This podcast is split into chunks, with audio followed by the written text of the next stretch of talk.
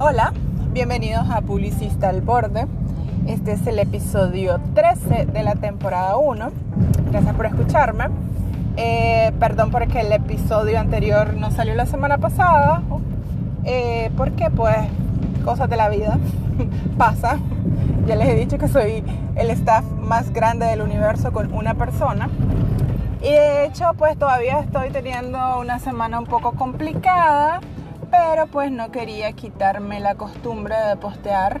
Entonces estoy grabando este episodio mientras manejo, eh, pues porque tengo muchas reuniones y muchas cosas que hacer y, y entonces soy una mujer multitask, así que espero no chocar. Este, tengo el aire encendido, así que si oyen un es el aire, no soy yo y olvídenlo que no voy a andar en las calles de Managua sin aire porque no oigan ustedes el push. O sea, eso lo hago en mi casa, en el bunker, porque pues amor al arte. Pero aquí sí no.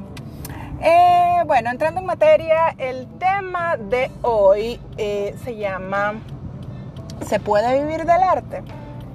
Y pues tenía ganas de grabarlo desde hace rato, pues porque es algo que que vimos todos los publicistas, que tenemos esa inclinación artística, eh, diseñadores, creativos, eh, digital. Y siempre tenemos esa onda de que, pues no, a veces no ni tanto del arte, sino más bien de la publicidad, pues aunque la publicidad tiene mucho que ver con arte. Y entonces me quedé con esa pregunta y me estaba haciendo esa pregunta, que ¿se puede realmente vivir del arte? Y en resumen, no. Bye. Eso es todo. Gracias por escucharme. Sigan las redes de publicista. ok, pues les voy a decir. es bien difícil. Es bien difícil y no sé qué decirles.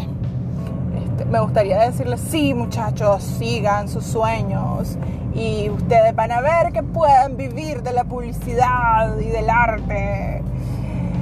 Pero es bien triste es bien triste que te paguen más en, una, en un call center. Eh, casualmente vino el, señor que me hace el jardín y me llegó a cobrar, porque pues la vida pasa, ¿verdad? Y uno tiene que pagar. Este, y pues un señor que, que, hace jardines de todo, de todo el residencial y pues él llega y cada 15 días te llega a cobrar. Entonces me pongo a platicar con él y entonces estaba contentísimo, me estaba contando de que su hijo acaba de, encontrar un nuevo trabajo, que no sé qué. Y entonces, ajá, le que alegre, bueno, trabaja en tal lado, en una institución, en una empresa. Ajá, le ¿y gana bien? Sí, me dice, gana 600 dólares. ¡Wow! Digo, si supieran todos los estudiantes de, de publicidad, todos los futuros licenciados en mercadeo y publicidad, diseñadores, este, que gana mejor. No es por, no es por eh, subvalorar el trabajo de este señor, es un trabajo penqueado, el del, hijo del, del, jardinero. Obviamente estás bajo el sol, este, son horas difíciles, no, y además creo que nos han acostumbrado a menospreciar ese trabajo y realmente no ese trabajo en específico, sino de que nos han metido tanto en la cabeza que tenemos que ser profesionales con título y trabajar en una oficina para ser exitosos. O sea, esa castarleta me la dijeron en el colegio, en la universidad. Todavía en la universidad un poquito menos porque tenía un programa de emprendedores, pero puede ser el el bluff que se tenían de la universidad, pues, pero sí, este, es difícil. Creo que ah, hay mucha gente que le gustaría vivir del arte.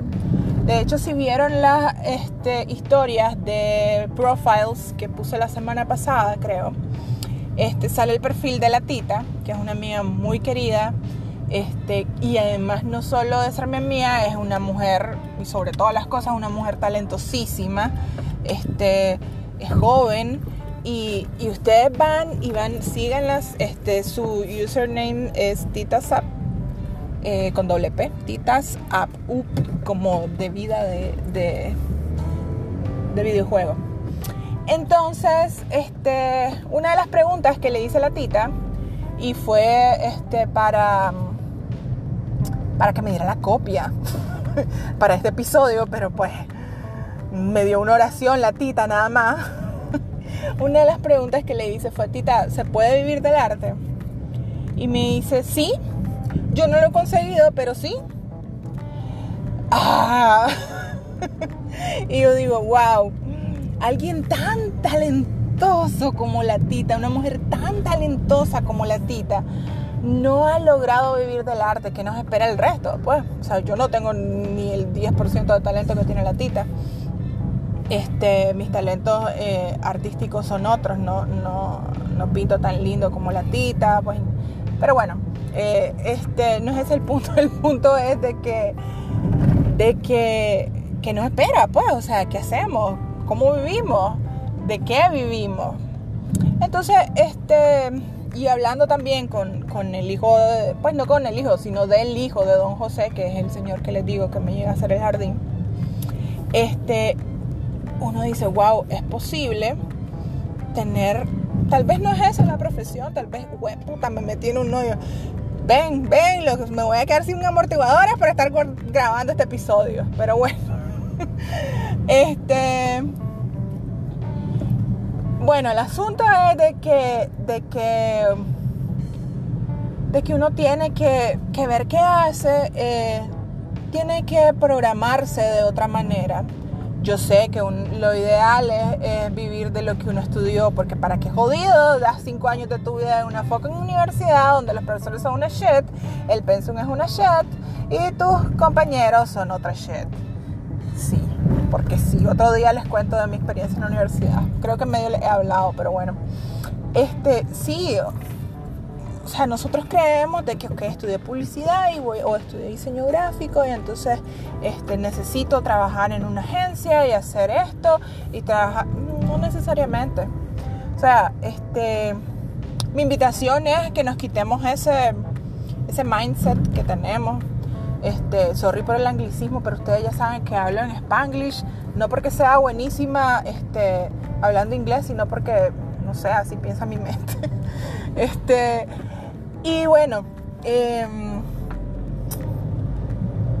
sí, hay que cambiarnos el mindset, hay que, hay que pensar en otra cosa. Eh, yo sé que muchos, y me incluyo, este, con la crisis del 2018 eh, nos aventamos a ser emprendedores.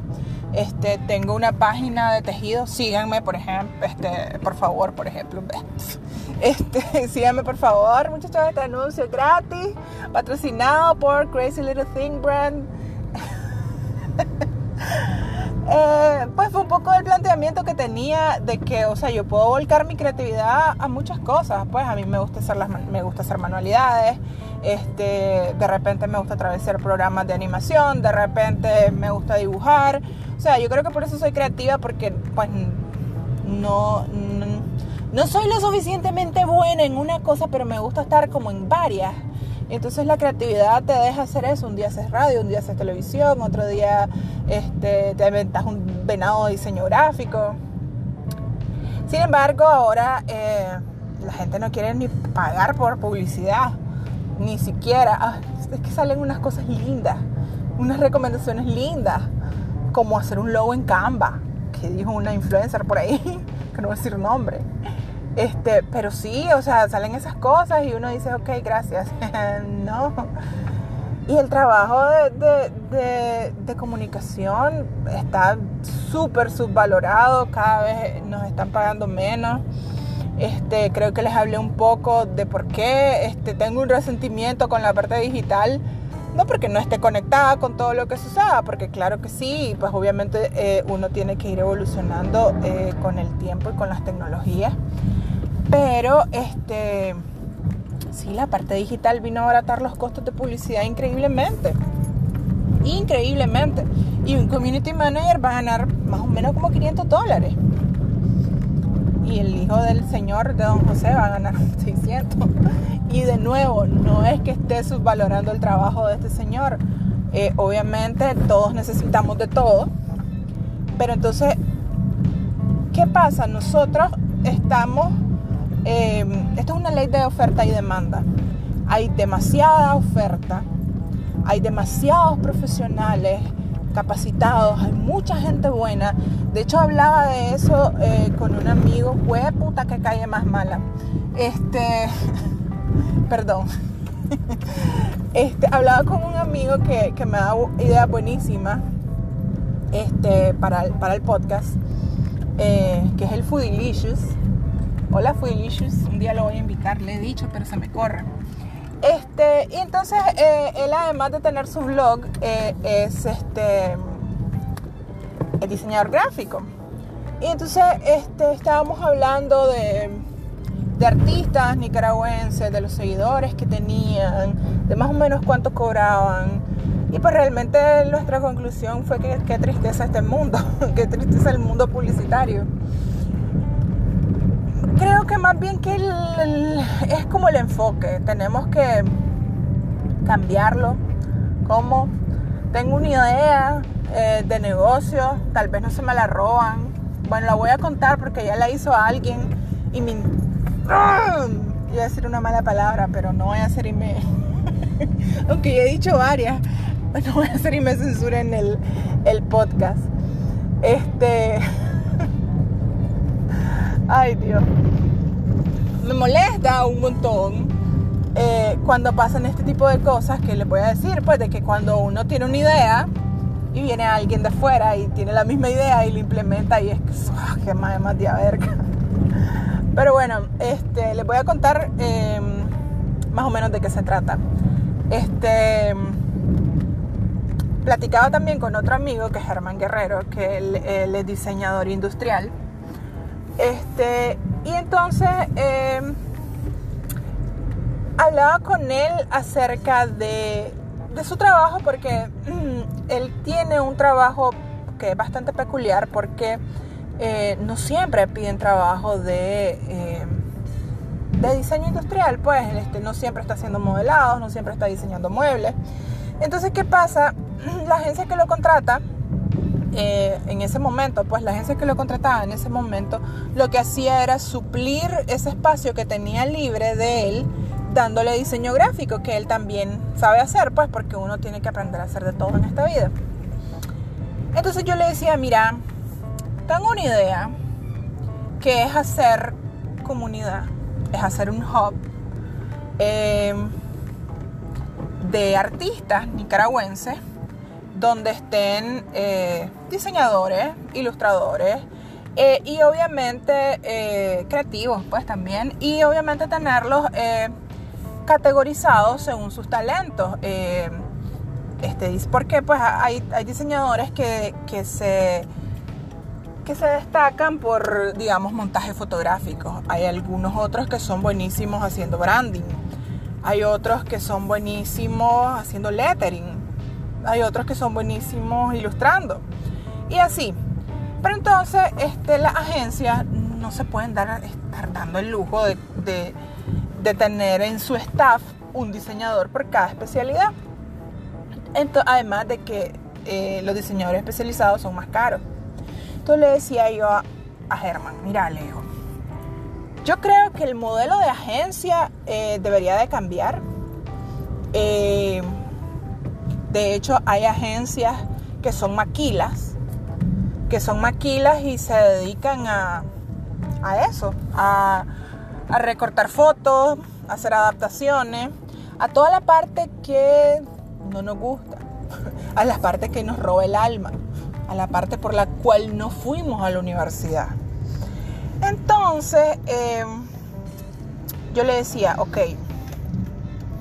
Creo que las agencias, que son las que ven el día a día, deberían ofertar ese servicio de maquila dentro de su staff, tener gente que es más operativa, que digamos son los que están empezando, los que, los que todavía no, no han encontrado su camino artístico, entonces tienen que aprender recortando fotos, tienen que aprender adaptando, porque todos tenemos que empezar por algún lado, muchachos.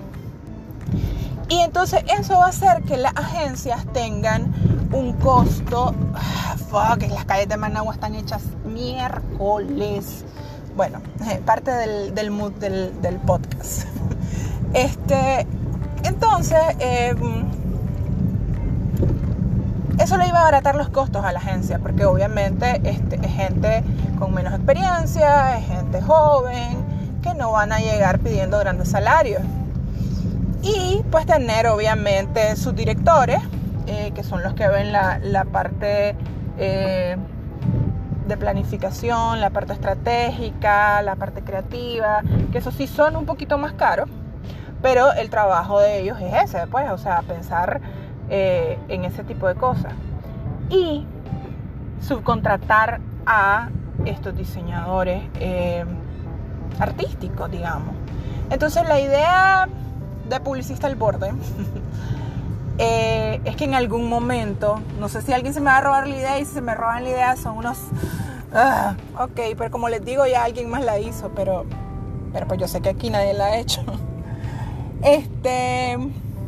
Ah, pues sí, entonces eh, hacer eh, de este, además de un podcast de, de yo haciendo rant de, de, todo lo que pasa en el, en el ambiente, además de postear memes y locuritas este, hacer este hub donde haya comunidad, donde eh, se centralice todo este talento.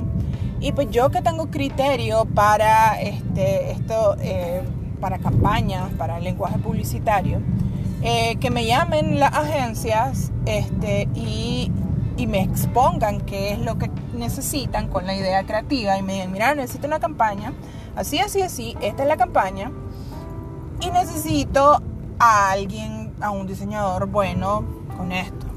O sea, eh, bien puede decirme el director creativo, mira, necesito a alguien buenísimo en lettering porque es el, es el, y es, lo que va en la idea. O em, decirme, mira, necesito a alguien bueno en branding, este es mi presupuesto, y bueno, además manejar tarifas de los diseñadores. Obviamente esto eh, pues no lo haría por amor al arte porque este sí sí pues lleva este su tiempo de inversión pues de, ver qué onda pues tal vez lo manejaríamos no sé a nivel algo simbólico como una membresía eh, para ser parte del roster de, diseñadores eh, no sé, no sé cómo manejarlo porque realmente a mí la parte del dinero, si yo, yo odio muchachos cobrar, odio cobrar. Como les digo, yo, yo soy parte de los que, de los emprendedores del 2018 y, y como les digo, o sea, yo busqué mi talento artístico en, en manualidades y la gente podía ver que me hacía falta, no sé, o que yo estaba comiendo tortilla con queso que, eso es caro. Tortilla con sal. Y aún así te piden de regalado los miércoles. O sea, eh, esa página que les dije que es de tejidos y de otras manualidades a las que me aventuré. O sea, no hay día que no haya alguien que me diga, regálame un muñequito. O sea, más estás claro que yo tengo que diseñar ese muñeco, eh, diseñar un patrón invertir tiempo en ir a comprar material, eh, gasolina también, dinero de... ¡Oh, clase hoy! Dinero. dinero porque tengo que pagar ese material. Y luego cada muñeco por lo menos me toma unas 10 horas elaborarlo. Más que lo voy a dejar. O sea, y si cobro 20 o 25 dólares, lo ven carísimo. Y eso lleva un trabajo de... Mm, o sea, si lo ponemos por hora, es más de un dólar la hora. Y lo ven caro. Y me piden que regale. O sea, si, si vieran que si yo pudiera no cobraría nada nunca, pero tengo que comer, tengo que pagar gasolina, tengo que pagar casa, tengo que pagarle al jardinero que les dije. Es uno de mis gastos más grandes, mucho. Aunque la luz me salió súper cara ahorita, pero bueno, ya lo voy a meter a reclamo, no se preocupen por mí. Eh, porque eso es todo lo que te recomienda todo el mundo. Ah, me salió la luz cara. Sí, me te la reclamo. Sí, ya sé. Es como que te diga, tengo sed, dame de agua, obvio. Este, pero nada, les estaba contando pues de que eh, sí, este, Eso pasa, la gente, eh, si les contara las historias de terror con, con los emprendimientos, con ese emprendimiento. O sea, una amiga, amiga, y recalco, amiga, recalco, me dio a hacer un espejo. 50 dólares invertí en el fucking espejo. ¿Ustedes creen que lo llegó a traer? Me dejó enchutada con el fucking espejo. Ahí se lo regalé a mi sobrina. Me dejó enchutada con el fucking espejo cuando ya me lo había encargado. Otra maje que, que me encargó otra vez un muñequito, enchutada con el muñequito, por babosa, por no pedir este adelanto. Yo haciendo el muñeco y todo, pensando que era una persona seria, y ahora. Mm, y les decía, antes este decía, bueno, no le voy a pedir a mis amigos, pero después de que esa maje, que era mi amiga, me dejó enchutada con ese espejo, ahora hasta los amigos, o sea, ¿qué onda, maje? ¿Por qué voy a regalar mi peje? O sea, a menos que me quiera pagar la luz, el agua y todo lo demás. Por eso es que les digo que es tan difícil vivir del arte. Eh, ese, ese intento de hacer ese hub es una manera que yo pienso de, que se puede solucionar un poco porque eh, es algo win-win. Eh, los diseñadores que son con un perfil más artístico no van a estar tan aburridos de hacer adaptaciones y ese tipo de cosas porque se aburren. Se aburren y, no es justo pues para ellos porque realmente el alma se va consumiendo el alma, el alma artística. Perrito, quítate por favor.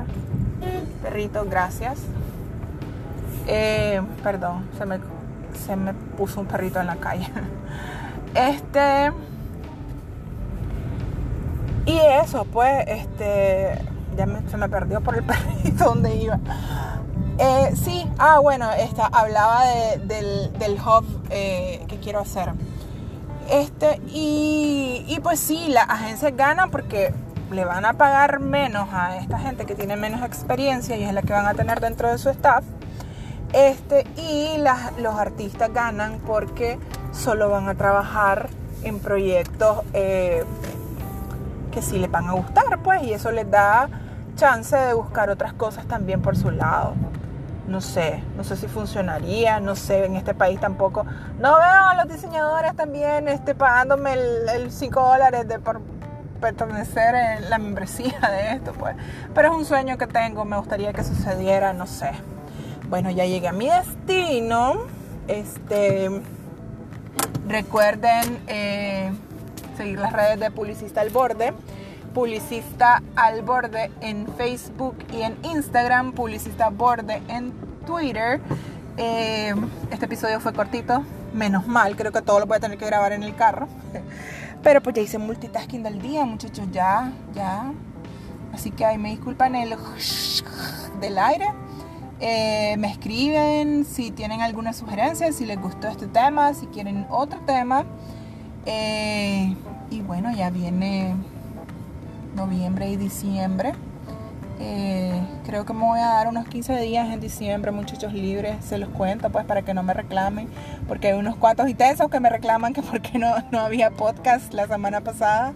No es como que seamos muchos los que me escuchan pues, pero hay sus cuantos intensos. Pero bueno, tienen que entenderme. Este, y nada, bueno, eso fue. Publicista al borde, me voy, tengo que bajarme, tengo muchas cosas que hacer. Besitos y los escucho la próxima. Chao.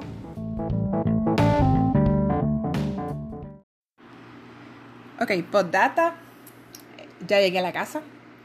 Terminé todo lo que tenía que hacer. Estoy, no estoy en el bunker porque es una podada, así que se aguantan el abanico y el eco. Este, bueno, eh, llegué a la casa y estoy haciendo el arte para postear el episodio que saldrá este martes, espero. Eh, y el tema es de que se me ocurrió hacerlo em, haciendo una semi-parodia de, de esta pieza de arte eh, que era una banana enteipada eh, en una pared, que fue súper famosa a finales del año pasado, del artista, aquí lo apunté, Mauricio Carlan. Esta obra se vendió tres veces eh, por 120 mil y 150 mil cada vez. Eh, dos veces por 120 mil y, perdón, una vez por 120 mil y dos, y dos veces por 150 mil dólares. Eh, y la tuvieron que retirar del museo porque estaba teniendo mucha atención mediática. Entonces me dirán ustedes, ¿qué onda este maje que enteipó un, un banano a la pared y, y a eso lo llaman arte. Y yo que tengo aquí este 20 horas acumuladas en esta pieza digital o tradicional o qué sé yo eh, y no me quieren pagar ni 100 dólares. Pues qué le voy a decir muchachos qué les digo eh, el arte también es bien performático y también la publicidad. Como les digo la publicidad está bien eh, relacionada con el arte y esto tiene que ver un poco con el episodio anterior, este, en el donde hablábamos del ego de publicista. Creo que es parte del performance y por eso es que hay muchos publicistas que no, no saben hacer nada, no son buenos, pero dentro de su performance saben vender mierda.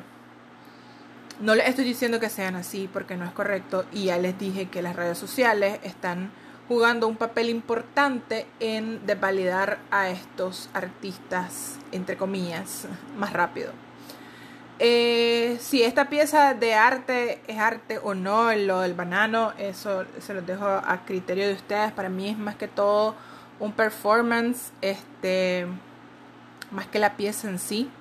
De hecho, la pieza fue intervenida por eh, otro artista eh, que se llama David Datuna. Y lo que hizo él fue arrancar ese banano y comérselo. Y dijo que esa era eh, su intervención, era otra pieza que se llamaba Hungry Artist, que es artista hambriento. Y literalmente se estaba comiendo la pieza de arte.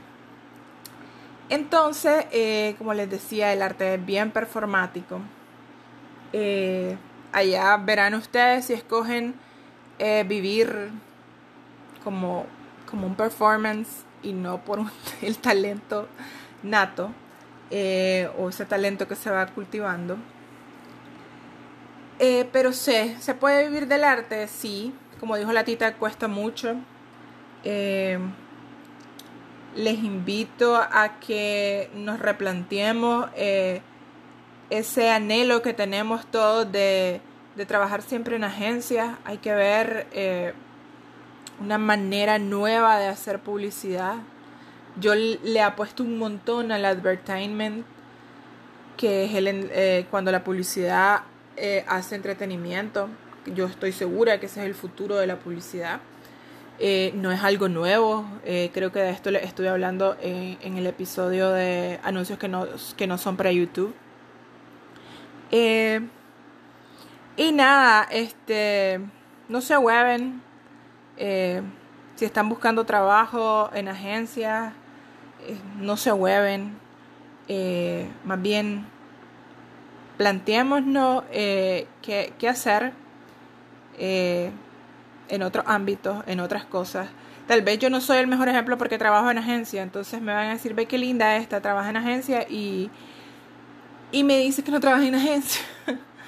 bueno, no sé, tal vez no predico con el ejemplo, pero eh, creo de que, de que los nuevos, los que están empezando, pueden buscar eh, nuevas maneras de hacer publicidad que no sean dentro de la estructura tradicional de una agencia. Y ese es el reto que tienen y que nos tienen que enseñar de que vamos a cambiar eh, el mundo y lo vamos a poner de cabeza. Bueno, eso es todo. Eh, sorry que les interrumpí eh, y no voy a hacer esto muy largo. Chaito.